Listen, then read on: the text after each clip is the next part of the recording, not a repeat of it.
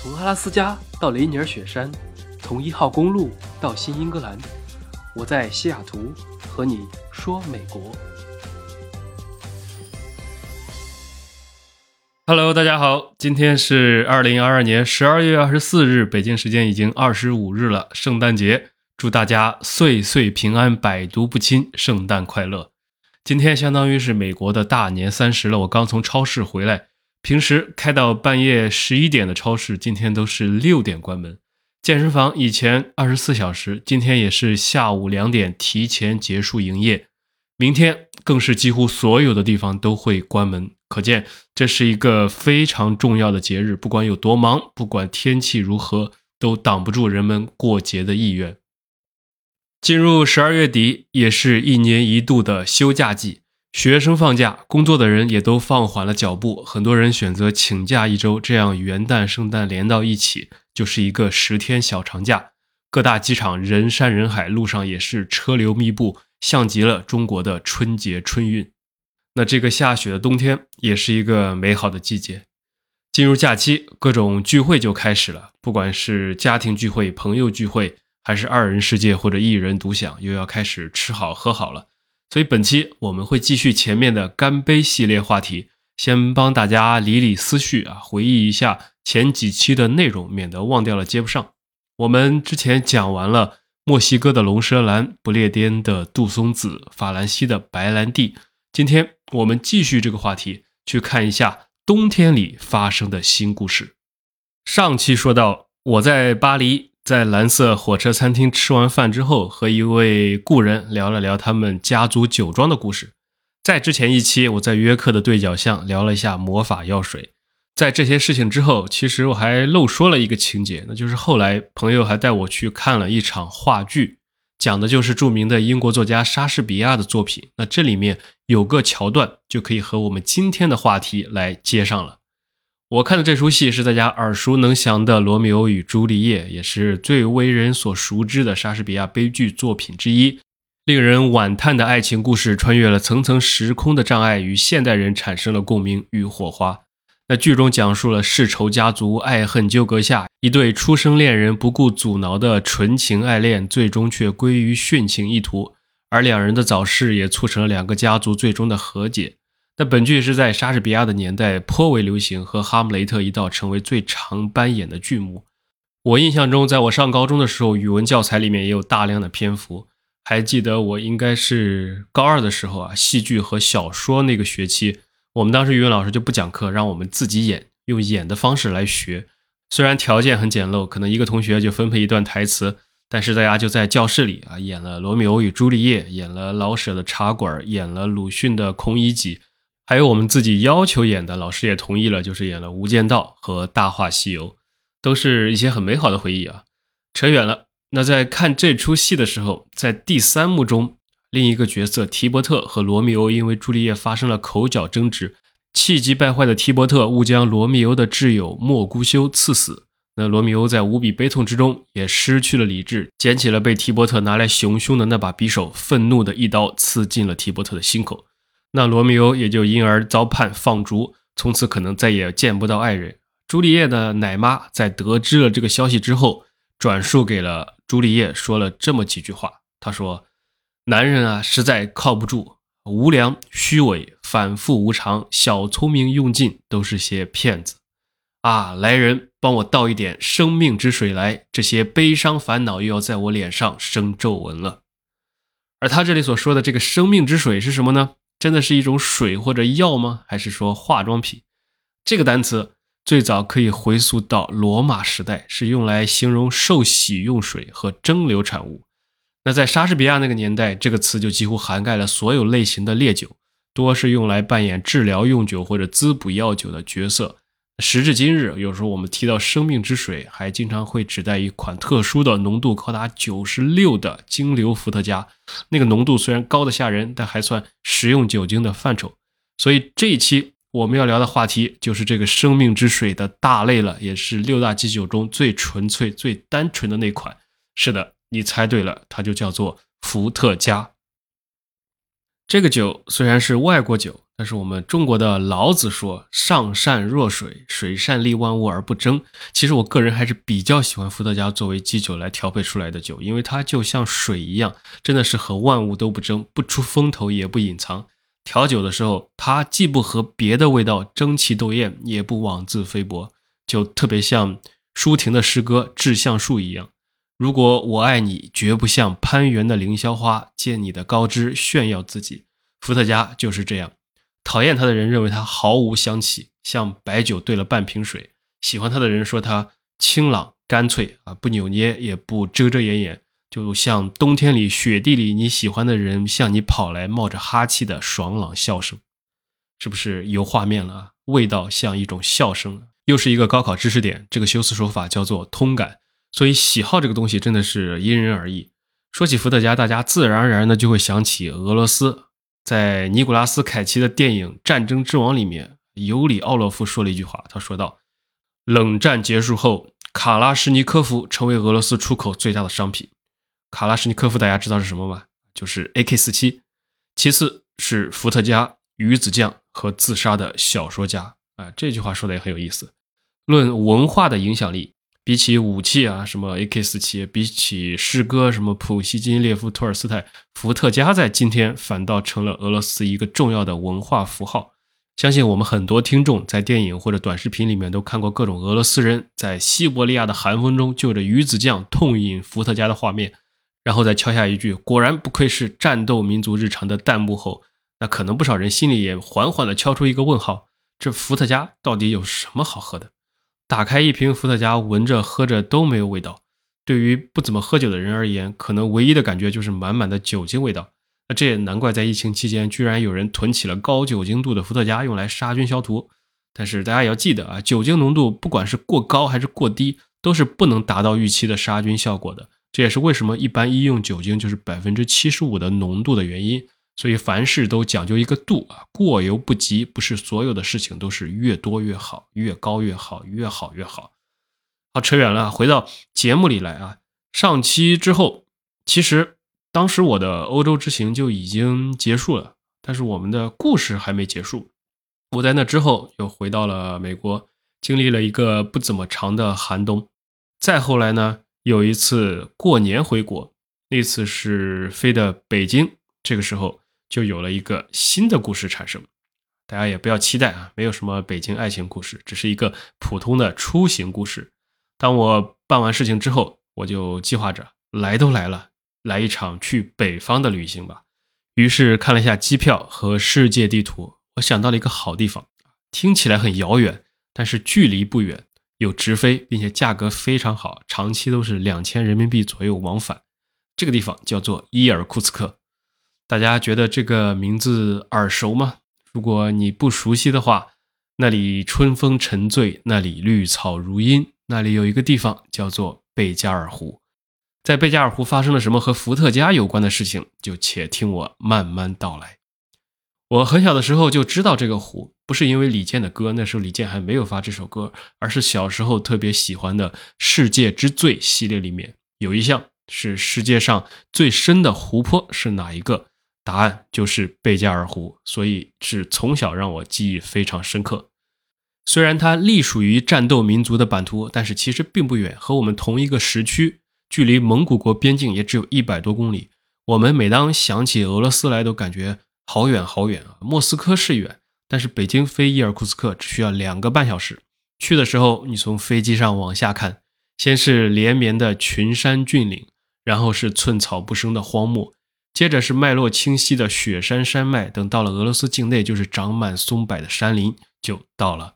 这是第一个错觉，远。第二个错觉是什么呢？冷。因为说起西伯利亚，大家都记得天气预报的主持人经常指着地图说：“哎，西伯利亚的冷空气南下，所以我们这里才降温啊，有寒流啊，怎么怎么着。”所以大家印象之中，这里就是极寒之地。是的，这么说也没错啊。比如说，考点又来了，高中地理知识：世界寒极在哪？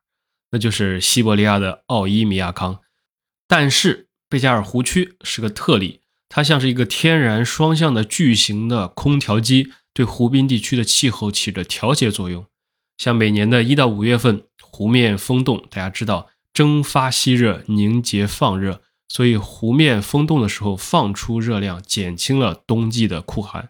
等到了夏天，湖水解冻，大量的吸热又降低了炎热程度，所以呢，贝加尔湖的冬天和中国的大东北差不多冷，平时也就是哈尔滨的程度，最冷也不过漠河那么冷，所以并不是那么的夸张。黑夜给了我们黑色的眼睛，如果你冬天去，就可以用你的眼睛去这个地方去看地球上奇妙的蓝冰，因为冰封的湖面会呈现出一种静谧的蓝色。极度通透的冰层会累积成梦幻的蓝冰，那里是西伯利亚的眼睛。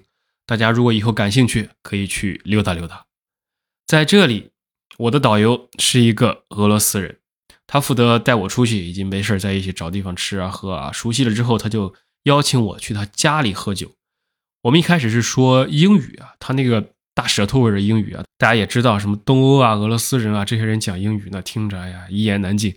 我其实看他长得不是很俄罗斯，有点东亚人的感觉，就问他祖上是哪里的，因为一开始我觉得他可能会有点蒙古血统，结果他一说他祖先是中国人，他甚至还可以说一些中文，我一听感兴趣了，一打听他居然还有一个中国的姓，说姓苏，苏泊尔的苏，苏小小那个苏，说他的祖上是在汉朝当官，后来跟匈奴打仗什么的，就到了这里。古代这边区域叫做北海，在以前应该还算是中国的版图。那他们家古时候就以放牧为生，后来现在呢就干起了旅游，感觉这个还是很穿越的。说着，他就带我说喝一杯。我说怎么喝？你们战斗民族太彪悍，我在山东都得飘着走，更何况来你们这边？只见他微微一笑啊，把一瓶伏特加扔到户外零下十五度的雪里，放了一会儿，拿出来再倒进小杯子里，说。一口闷掉，然后痛快的骂几句脏话，这才是俄罗斯人打开伏特加的方式。我一听有那味儿了，果然是战斗民族。于是我问他：“这个酒啊，全世界都流行，但它到底是如何起源的？最早就是你们发明的吗？”他咬了一口黑面包，愤恨不平地说道：“不是，很多国家和我们抢，还没有定论。但他也说，伏特加酒最初是由他们发明的，是僧侣。”在十五世纪末期，在克里姆林宫里面的楚多夫修道院里生产的，它是被制作为消毒剂和伤口处理剂，啊，多年来也是用于药物、化妆品以及饮用，也有许多不一样的名字，像面包酒就是用面包酿制的伏特加酒或者烧酒，一直到二十世纪初期才被正式定名为伏特加。那我就说，这你们花了五百多年才定下来是够久的，中间肯定也有不少的故事。那是的。大家还记得氢氦锂铍硼碳氮氧氟氖吗？据说俄罗斯的著名化学家、元素周期表的发明者门捷列夫，通过一系列的尝试，找出了配置伏特加最合适的黄金比例，那就是酒精与水按照四十六十混合。俄罗斯人深信这一传说，甚至将门捷列夫发表的那篇论文乙醇和水的混合物的时间，也就是一八六五年的一月三十一日，定为非正式的伏特加发明日。尽管他的论文里面并没有提到半句关于伏特加的东西，这个是一个历史小故事。如果我们往更早的历史去溯源，其实最早期这个东西，说实话并不在俄罗斯，它的被接受的过程可以说是跌宕起伏。先是在早期啊，十四世纪末，热那亚这个地方，来自意大利的商人带着用葡萄酒蒸馏出来的烈酒来到了高加索地区，但是并没有受到关注。十五世纪初呢，烈酒源源不断的从佛罗伦萨运往莫斯科公国，但是却被政府认为这种饮料有害而禁止进口。再后来，俄国就开始自行蒸馏黑麦啊酿造的酒，就是今天伏特加的前身。但当时也没有激起什么特别大的水花。直到时间来到了风雨飘摇的1917年，这几年世界上有大事了。一九一七是什么日子？正是第一次世界大战进入了第三年，俄国革命爆发，苏维埃政权建立。有一个段子是说啊，伏特加成为了这个时候决定胜败的关键筹码之一，因为红军守卫住了酒厂，并且处决了酗酒的官兵啊，大家战力大增。那这场革命中，酒鬼少的一方就赢得了革命。但是这个说来也很不靠谱，因为到了第二次世界大战的时候，故事就截然相反。伏特加成为了鼓舞士兵士气的强心剂，每天一百毫升的伏特加配给支撑着军队的凝聚力，并真正的陪伴了大家抵达了胜利的彼岸。所以这个时候伏特加才火了起来。但是虽然火是火了，但此时伏特加这个词和俄罗斯这个国家还没有绑定，因为当时西方很多国家的企业都生产，并且也都名气不小，尤其是苏联的兄弟国波兰，他宣称伏特加是波兰的国酒，苏联人没有权利继续使用伏特加的名字来命名这种无色的酒精饮料。这下整的苏联人不高兴了，就像中国人听到韩国说孔子是韩国人一样啊，面对他国对于伏特加这一名字的虎视眈眈。于是，震怒的苏联高层决定反击。一九七八年，国际法院介入了调停，给了苏联和波兰政府一年的时间进行调查。苏联一方面也派出了一名历史学家来查明支持俄国是伏特加正统产国的一些史料，还有一些法律效力的证明。再后来，花了四年，国际法庭才撤销了波兰的诉讼，承认了伏特加为俄国特有的酒精饮料，并且承认伏特加商标在国际市场上的排他权。于是，这件事情算是在。啊，一定程度上得到了国际认可，官方就这么定义了。伏特加的故乡是俄国，诞生于一四四六年，才结束了这个争论。只不过呢，这后来也发生了一个很有意思的事情，就是这个去找到证据的俄国历史学家，在两千年的时候，在自家所住的公寓里面遇刺身亡。据说凶手就是一名来复仇的波兰人。那这个事情就不知道是真是假了，也就不得而知了。大家可以当听故事。所以这些就是他的历史。后来我又问到这个苏姓俄罗斯人，那你们自己酿酒吗？还是都是外面买？他说以外面买为主，但是他见过是怎么酿的。传统的伏特加酿造是以玉米、马铃薯、大麦或者黑麦为原料，再经过多重的蒸馏而达到品质更好、更美味的伏特加。因为市面上的伏特加基本上都是要经历过三次以上的蒸馏。最后再用活性炭过滤制作出纯净的高酒精浓度饮料，那这个就是这款酒的产生的过程。基本上市面上的伏特加酒精浓度都是在百分之三十五到五十之间，而俄罗斯、波兰、立陶宛所产出的伏特加一般都是以四十度为标准。至于为什么是四十度，就是刚才说的门捷列夫他发现了最完美的含量是百分之三十八。然而，当时的酒精税是以酒精含量的高低而计算，为了方便，最后就以四十度为标准了。这是这个度数的渊源。那即便如此，时至今日啊，虽然我们在印象中把俄罗斯和伏特加联系到了一起，但其实世界上很多国家都在出产优质的伏特加。俄罗斯就不说了啊，有斯米诺伏特加，又叫啊皇冠伏特加，还有比如说我比较喜欢的灰雁伏特加，灰色的大雁，它其实是法国产的，不是俄罗斯的。甚至在北欧啊，斯堪的纳维亚半岛上也诞生了以国家名字命名的芬兰伏特加，还有前几年在国内非常火的 Absolute 绝对伏特加，它是瑞典的。而跟俄罗斯抢夺伏特加正统地位的波兰，它的伏特加酒就更多了。据说还有一种著名的酒精度高达百分之九十六的 Spiritus Vodka，世界上最烈的酒，比什么内蒙的闷倒驴猛多了。别说驴了，熊可能都能被闷倒。那也传说，在喝这款伏特加的时候，最好不要吸烟或者点火，以免引燃酒精蒸汽。我就没喝过了，这个不知道了。还有艺术大师毕加索曾经悄悄地跟我说过啊，说蓝调音乐、立体画派还有波兰伏特加才是二十世纪的三大发明。可见它的名气也是不容小觑的，在各个国家都有很多有名的伏特加，在各个国家都产出。市面上很多的伏特加其实都不是俄罗斯的特产，而是世界上各个国家的产物啊，是经济全球化的结果。好了，说到这里，大家对伏特加的特点和历史都应该有所了解。接着问题来了，它应该怎么喝？我在俄罗斯是纯饮，俄罗斯人基本上都是这么喝。但是现实生活中啊，其实更多的是把它和别的配在一起，因为它实在是太适合了。外观晶莹澄澈，无色无味，使人感到不甜不苦不涩，只有烈焰般的刺激。因此，在各种调制鸡尾酒的基酒里面，伏特加就是变成了最灵活、适应性和变通性最强的一种酒。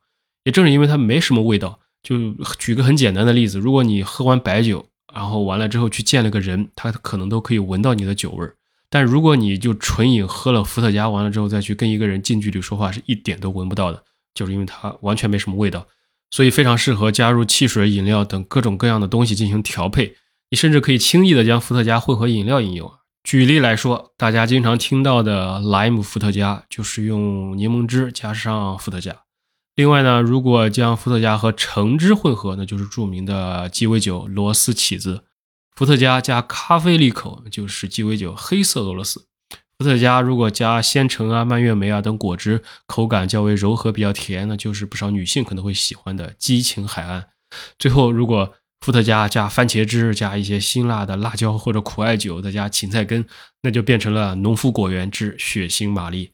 总之，方式非常的多啊，能出来的各种调配的饮品也非常多。很多人可能觉得自己从来不喝伏特加，但是你在喝很多鸡尾酒的时候，已经把它给尝试过了。那最后再说一下我最喜欢的伏特加喝法吧，那就是买了一瓶之后，喝之前直接扔到冰箱的冷冻柜里面。注意是冷冻，不是冷藏。你可能会问，那不就冻成手榴弹了吗？还怎么喝啊？不会，因为酒精的凝结点和水是不一样的。一般如果是四十度的伏特加，要在零下三十度才能被冻上，而普通冰箱完全没有这么冷。相反，冷冻之后会发生奇妙的化学反应。一方面，酒精味道会随着低温而变淡，不刺鼻；另外一方面，冷冻出来的伏特加，重点它会变得非常的稍微粘稠一些。这是我认为倒下来是它最好的状态。就像很多人倒茅台的时候，觉得那个看起来它的酒液体往下流的那个跟普通水流的不一样。说的也是差不多的一个状态吧。如果你想更战斗民族一点，可以先闻一下黑面包，然后干掉一小杯伏特加，再吃一口鱼子酱啊，或者烤肠啊、咸鱼啊、野菇等这种重口味佐餐，一下就很有那味儿了啊！一种一种高加索的感觉，一种斯拉夫的感觉。但是我觉得没有必要，我对那些可以说是无感。其实，我个人最喜欢喝的反而是桃子味道的伏特加，就是那个桃啊，蜜桃的桃。你可以自己调制，也可以去韩国超市里面买，那个里面特别多，一点都不战斗，反而有点北海道冬季恋歌的感觉。这时候我想到了张小娴啊，有一本长篇小说叫《我终究是爱你的》，里面说喜欢喝酒的人有两种，喜欢喝的和孤独的。这个小说的主人公叫做陆喜喜，他有一个嗜好，就是喜欢喝桃子味道的伏特加。哎，当时我看到了，觉得这个还有点意思。他说喝伏特加。是为了醉，为了遗忘。那桃子味道，则是他孤单的慰藉，是救赎，是为了品味他人生的苦涩。如果你问桃子味道伏特加是什么口味，那他会说，这个味道是爱，是尽量占有和尽量避免失去之间的平衡。因为爱情的得失可能没那么重要，当你舍弃一些，也许得到的更多。只要曾经深爱过，你的人生将会愈加完整。这个是那个小说里的，跟这边有一点关联的地方。好吧，那这些就是本期所有的故事了。圣诞节到了，也总得说点什么，那就用桃子味的伏特加，祝大家在新的一年里面收获一段感情吧，亲情、爱情、友情都可，真实的也好，虚拟的也好，单向的相思也好，双向的奔赴也好，爱自己也可以，都行。因为有爱就不会轻易悲伤，做一个开心的人，就像桃子配伏特加一样。愿世间美好与你环环相扣。好了，感谢大家收听本期的饭后说美国，喜欢记得点赞、评论和转发。下一期我的故事会去到美国温暖的佛罗里达以及中美洲，换一种味道。我们再见。